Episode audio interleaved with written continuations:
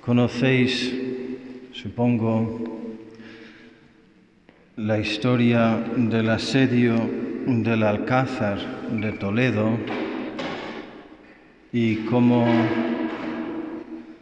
tenían el, Alcázar rodeado y dentro estaba de frente, en frente, de frente, encargado de los soldados, el, el, el coronel José Moscardó y, y secuestraron a su hijo Luis y le tenían fuera capturado.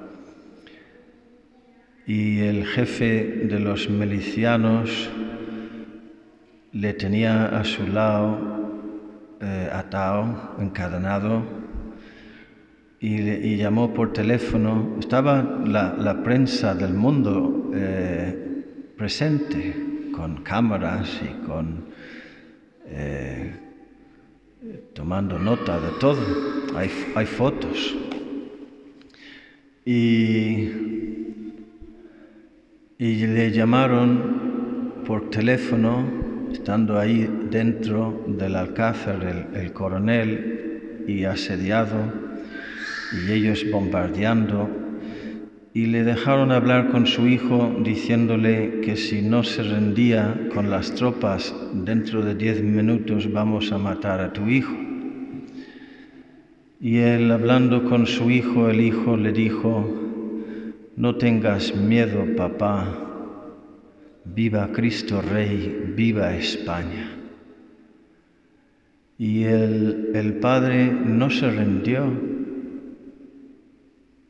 y mataron al hijo.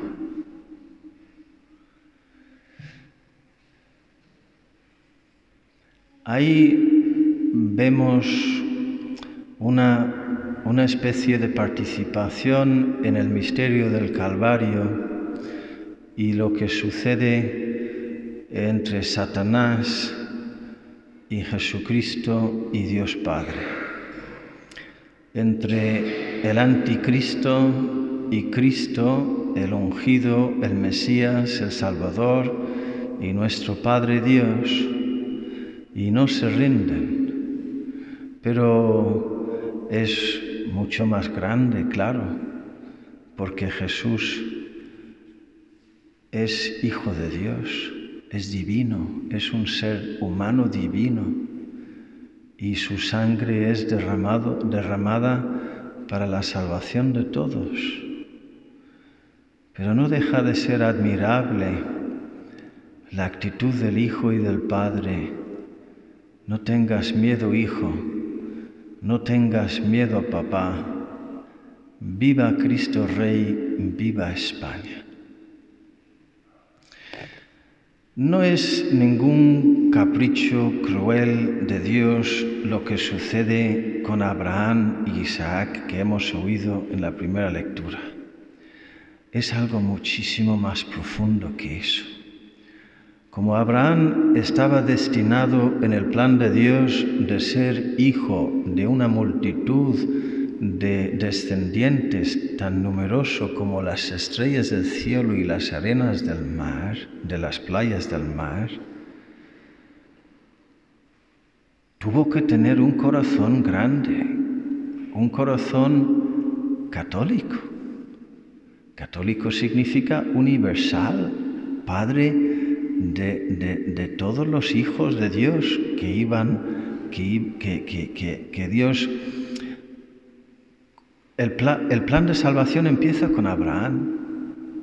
Entonces lo que sucede entre él y su hijo en el monte Moría es una anticipación y una participación en lo que va a suceder en el Calvario. No es poca cosa. Es algo muy grande y Abraham estaba a la altura. La mano del ángel le frenó. No toques al niño. Pero Abraham tenía la disposición de amar a Dios por, en, por encima de todo y de relativizar los lazos de la carne, cosa que tenemos que hacer todos. Tú tienes que amar a Dios por encima de tus padres. Tú tienes que amar a Dios por encima de tus hijos. Tú tienes que amar a Dios por encima de tu esposo y de tu esposa. En la tradición eh, cristiana, la jerarquía de amores siempre ha sido clarísima. Dios, familia, patria. Y precisamente así, amando a Dios en primer lugar, por encima de todo, porque es la bondad misma, es el amor, es la verdad, la belleza, la bondad, es la fuente de todo bien, es Él quien me ha dado mis hijos, mis padres, mi esposo, mi esposa, es Él quien me ha dado todo, y amándole a Él por encima de todo y por encima de todos, es como mejor amo también a mis hijos, a mis padres y a todos. Y tengo que enseñar a mis hijos que tienen que amar a Dios por encima de mí. Y que si a mí me vean, me ven desviarme en alguna cosa, pues que sigan el camino de Dios. Yo esto he predicado una vez con los niños delante y casi me linchan He dicho a los niños, fue una mañana de domingo, creo que hace tres años, como se repite, se repite el ciclo litúrgico de lecturas. Bueno, no voy a dar más, más detalles. Pero estaban los niños y de, a ver niños, ¿a quién tenéis que amar, más? ¿A mamá y a papá o, a Dios? Y los niños, ¡Ah! Y, los, y las mamás, las mamás peor. Pero, va el cura con esto. En serio, ¿eh? Sentí una oleada de, de, de, de, rebeldía, de rechazo, de, antipatía que casi me echó para atrás. Bueno, no me eché para atrás. Volví al ataque. Volví al ataque diciendo, quien ama a su padre y a su madre más que a mí no es digno de mí. ¿Quién dijo eso?